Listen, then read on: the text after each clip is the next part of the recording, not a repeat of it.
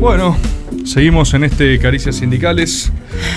Como siempre notará la gente, estoy usando mi característica campera de cuero, como todos los programas. Hoy la noto un poco más lustrosa, ¿puede ser? Claro, sí, sí, hoy puede ser porque hoy es especial, obviamente. Claro. Pero ¿quién viendo este programa... Boludo, ¿qué tenés? Ah, es tu campera de siempre. Mi campera siempre, gracias Rufo. ¿Quién viendo este programa no se habrá preguntado alguna vez qué onda esa campera de cuero? Yo no me lo preguntaba hasta ahora que hicieron seis comentarios al respecto y me pregunto, ¿qué onda esa campera de cuero? Puede pasar. Bueno, esta campera de cuero, como notarán, la que uso siempre en todos los programas, tiene una raigambre histórica. Mm. Es una chaqueta. Vamos a, sí, vamos a hablar, vamos a hablar de la persona que ha institucionalizado la famosa campera, gracias cámara, gracias cámara que me sigue, la campera de sindicalista en la historia política argentina. Viste que la gente cuando usa esas camperas, como la que uso yo siempre, Sí. ¿qué dice sí. la gente? Tipo, eh, ¿qué campera de sindicalista? Sí, ¿No? eso en tu tubo lo dicen mucho. Exacto. Ahora, ¿saben por qué sindicalista se institucionalizó esa campera? ¿Por qué? ¿Por qué? Saúl Ubaldini, vamos a estar hablando de él. Voy a sacarme la campera que uso ¿Por siempre qué? porque me estoy muriendo de calor, pero Pero si siempre estás, estás más acostumbrado a tenerla. Nunca te vi Sí. quejarte del calor En por verano la... siempre lo usaba, de hecho. Sí. Y ahora en primavera ya no. No, me la tuve que sacar por un tema de calor nomás, pero como siempre, es- me pareció que este programa era propicio para hacer un comentario al respecto de mi indumentaria habitual. Bien. Vamos a estar hablando de el cultor espiritual de la campera de cuero eh, y de Saúl Ubaldini. ¿Por qué? Porque, bueno, nosotros ya hemos hablado un poco del movimiento sindical argentino, el movimiento obrero más poderoso de la tierra. Esto es interesante, ya lo comentamos en el storyboard de Bandor, que está hecho, si está a disposición para la gente que nunca lo escuchó. El movimiento sindical argentino, en un breve resumen, tiene muchas características eh, que lo hacen extremadamente poderoso e invencible. Tiene, por supuesto, la herencia ¿no? anarquista, socialista de las grandes inmigraciones que hubo en nuestro país. Vinieron gente re loca que cayó y dijo, "Ah, hagamos sindicatos. Y después... Y, eh, pan, y facturas. Sí, sí, sí, facturas con nombres, gastando la cana, todo eso, ¿viste? Esa, esa tradición estaba. Y después vino básicamente el peronismo y lo hizo invencible matando a alguna de estas personas. ¿no? Bueno. Eh, en términos normal. simbólicos, en términos simbólicos. Pero agarraron y dijeron, che, este sindicato está bueno, cooptémoslo, este es medio trosco.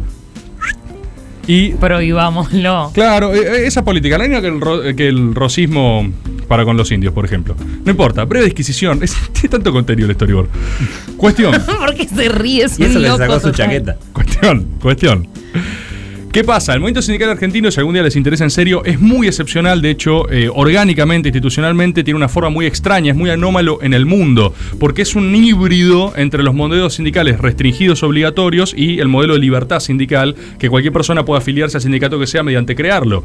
El modelo sindical argentino tiene una obligatoriedad de aporte patronal al sindicato oficial, legitimado, legalizado, ¿no? Homologado. Eh, Claro, en el Ministerio de Trabajo. Esto crea estas famosas excepcionalidades locas, ¿no? Por ejemplo, antes hablábamos de ATUPCN, es uno de los pocos donde está empatado por mismo sector, mismo rubro, lo que recarajo sea. O sea, misma legitimidad, digamos, a nivel. Eh, Sí, sí, en algún punto oficial. sí, en algún punto sí. eh, y después tenés las otras, que vos, eh, de hecho el modelo sindical argentino es muy criticado por legislaciones más liberales, porque dice que restringe la libertad sindical. Vos entras a un lugar y tenés un sindicato. No haces tu propio sindicato, no hay tantos sindicatos como la imaginación lo quiere hacer. Sí estás, eh, sí podés hacer el tuyo propio, digamos, pero no podés derivar los aportes patronales obligatorios de la empresa Claro. al homologado, digamos. Y siempre que vos quieras hacerte uno propio, la tenés que remar, la tenés que remar para arriba. Porque, Cafecito up. No, no, no solo cafecito app, eh, la- te la tenés que bancar a las trompadas, básicamente. Porque es lo que pasó, por ejemplo, con, no sé, vieron el bardo ese de- con Moyano y los repartidores de Mercado Libre. O sea, Claro. cuando eh, tenés sectores concretos donde se rozan los sindicatos. Tipo, Claro. no, esto es mío, no, esto es tuyo, esto es del sector. Y ahí viene comercio y dice, ¡Matanga! Claro, y viene comercio y dice, todo es Todo mío. esto ¿viste? es todo lo que toca la luz es mío. Tiran un Claro. medio mundo, ¿viste? y lo sí, que sí. queda es de comercio. Sale así caló de la tierra y dice, todo lo que ven es comercio. Es buenísimo. Pero bueno,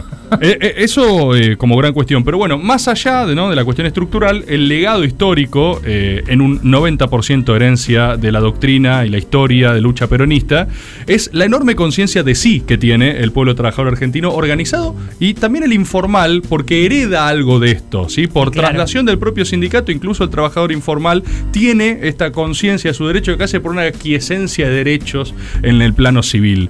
Bueno, Eh, ahora son sindicatos los trabajadores de la economía popular, por, por ejemplo, por ejemplo.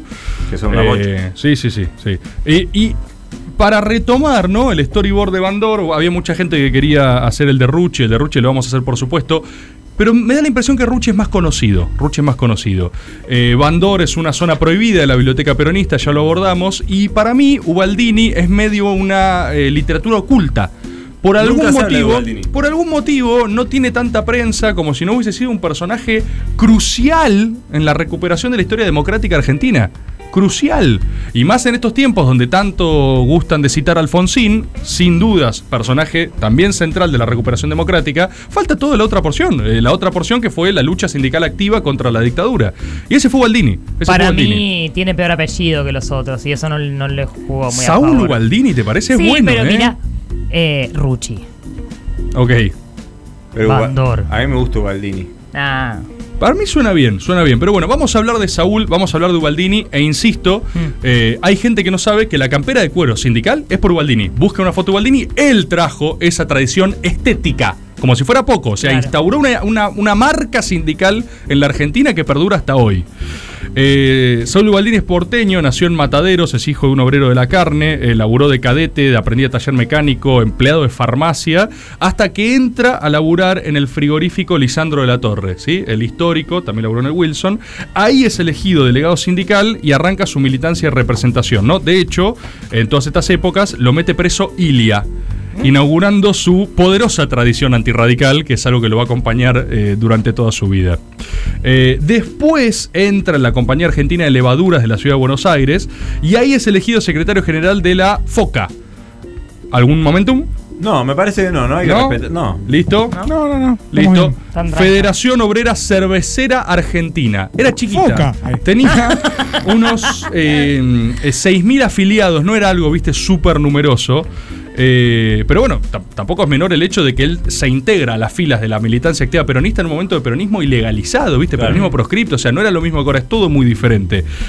De hecho, si te lo pones a pensar, o sea, Ubaldini sería como la mejor expresión del peronismo porteño, o sea, la mejor aspiración del peronismo porteño porque es un porteño, eh, delegado sindical y representante de cerveceros, o sea, que también puede nuclear las cervecerías artesanales, digamos, o sea, es como, es una representación de porteñismo en lucha eh, espectacular, básicamente.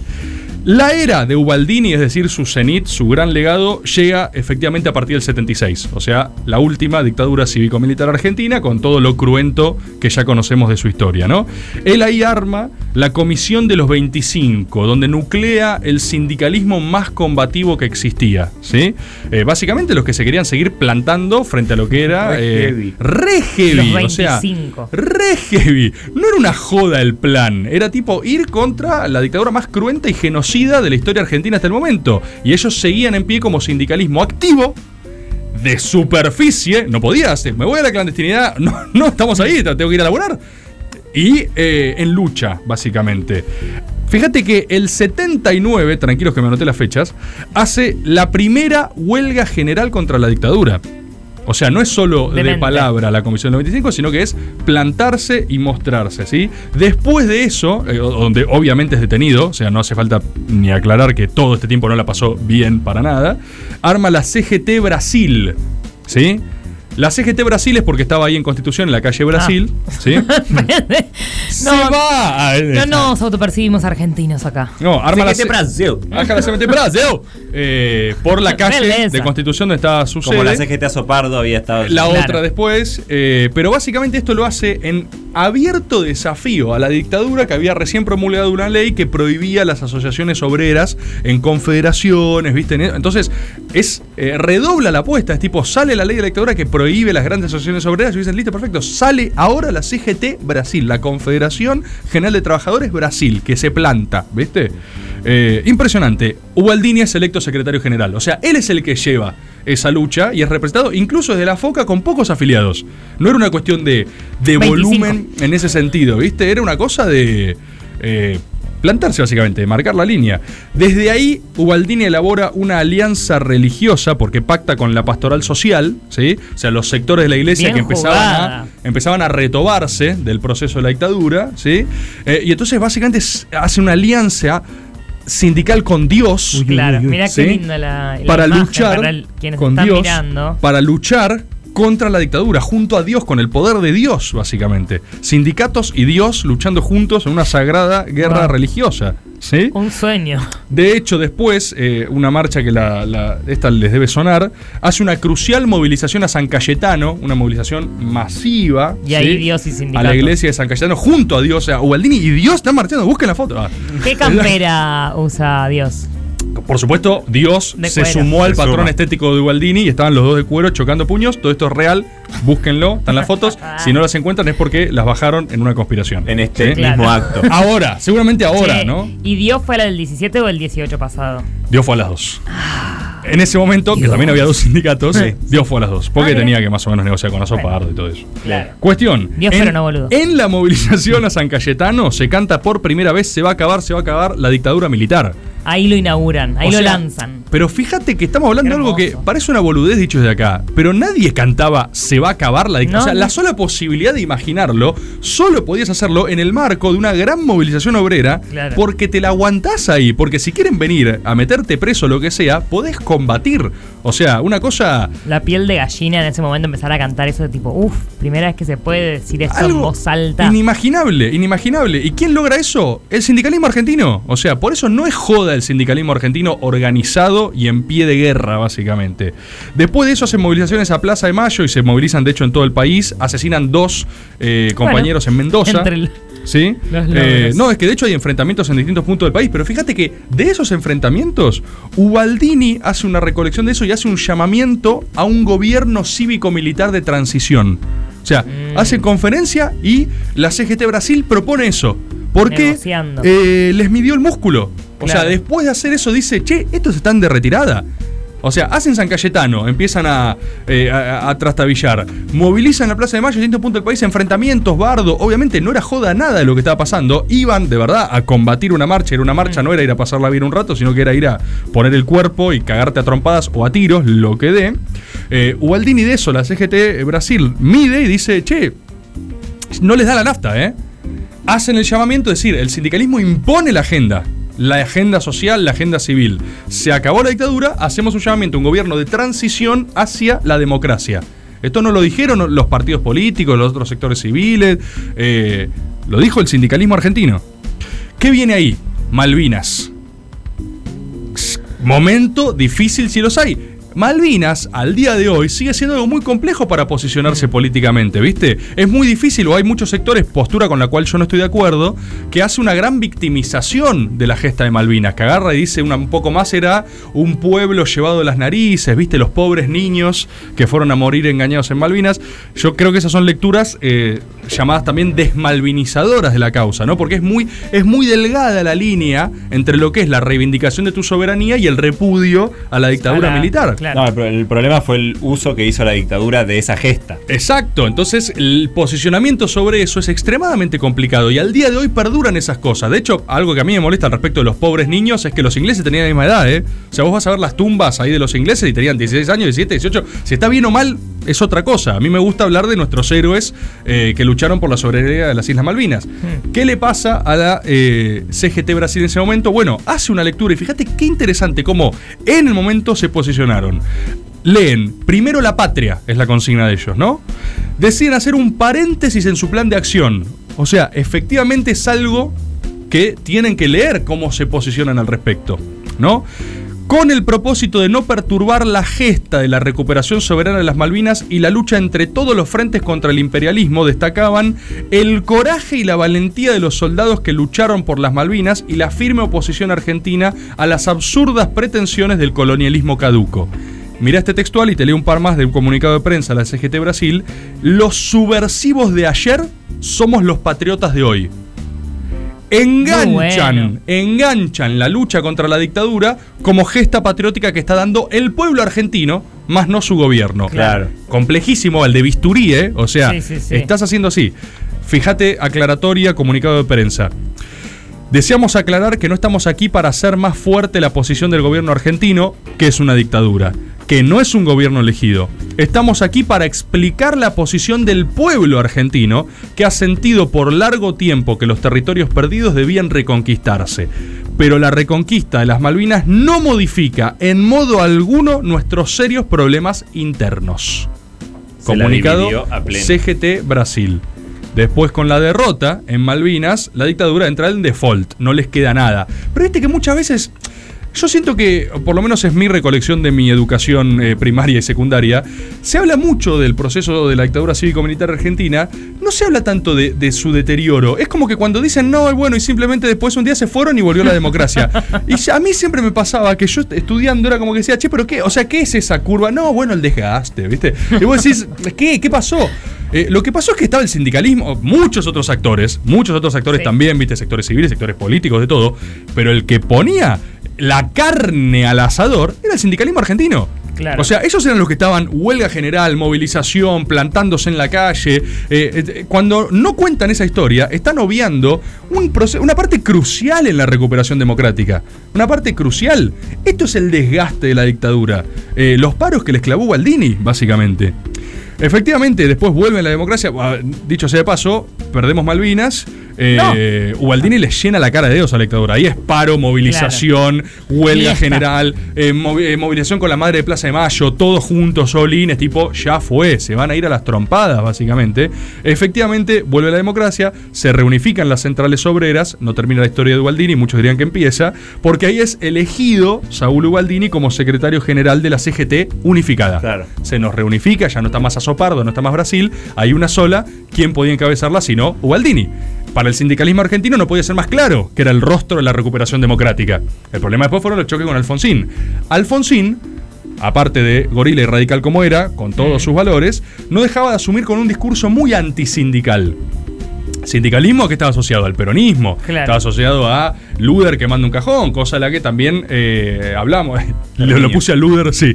Eh, Her- Herminio quemó el cajón y estuvo parte de eso, pero fue la fórmula en última instancia de la que hablamos también. Entonces, ¿a qué estaba asociado? No, el sindicalismo era eso, era viejo, eran peronistas, eh, sucios, malos, tiros, violencia. Claro, violencia, la violencia que tuvo que poner alguien. La, violencia que hubo que poner en las calles para resistir a la dictadura, básicamente. Eh, entonces el tipo, Alfonsín, asume con una cosa muy antisindical, ¿viste? Quiere aprobar una ley unilateral para reformular los sindicatos, unilateral porque no fueron consultados, no fueron llamados a formar parte los sindicatos de eso. Entonces Ubaldini, a los dos meses de asumir Alfonsín, le clava una movilización a la Plaza de Mayo. El famoso dejen gobernar, ¿no? O sea, como que apenas arranca y dice, bueno, ya está, hay que plantarse. Ubaldini le clavó 13 paros generales Alfonsín. Es algo que al día de hoy el radicalismo sigue llorando como, eh, ¿entendés? O sea, Y así no dejan ponen en jaque a la democracia. Lo que estaba en discusión era el modelo económico de la Argentina y cómo iba a ser la salida a esa nueva recuperación democrática, básicamente. Es famoso el contrapunto que tuvieron cuando Alfonsín le dijo a Ubaldini, el país no está para mantequitas y llorones, Bueno, textual de Alfonsín, Alfon-. Alfonsín Dixit, a lo que, mirá, a lo que Ubaldini respondió ante una plaza de mayo colmada de obreros. Deben tener el video ese de traigan al gorila de Alfonsín para que vea que este pueblo no cambia de idea, ¿no? Gran video. Eh, le responde este textual que me parece hermoso. Le dice, llorar es un sentimiento, pero mentir es un pecado. O sea, Ubaldini desde el sindicalismo argentino dice, ¿qué hay de malo con llorar? Voice Cry. Voice cry. Do exacto. cry. Voice, do do cry. cry.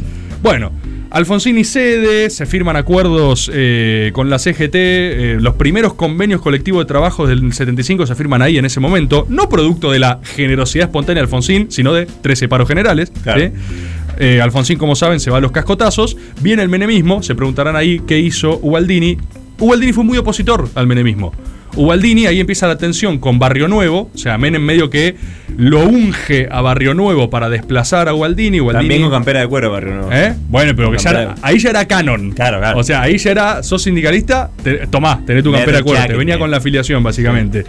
Eh, Gualdini es desplazado, ¿no? Como secretario general. Y muchas veces le han preguntado si él se arrepentía de acompañar al menemismo. Él decía que no, que era peronista, pero decía también, yo voté salariazo y revolución productiva. ¿Qué sé Claro. O sea, los que, los que Sí, sí. cambiaron y fueron para otro lado, hicieron un pacto con la UCD, fue eh, Menem.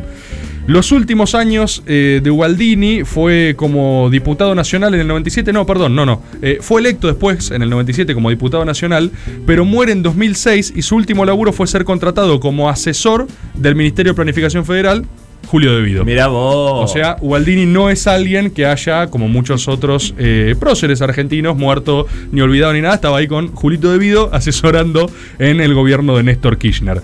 Eh, muere en 2006.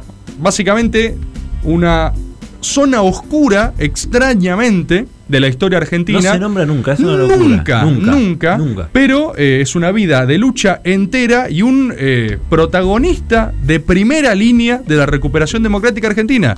No es solo Alfonsín, ¿no? La primavera democrática, es Ubaldini. Es Ubaldini, la lucha obrera, la CGT, eh, todo, absolutamente. Storyboard. Ha pasado un nuevo storyboard. ¿Le gustó ese cierre? Esta vez Storyboard. Storyboard. con chaqueta de cuero. Kevin. Sariba, leather jacket.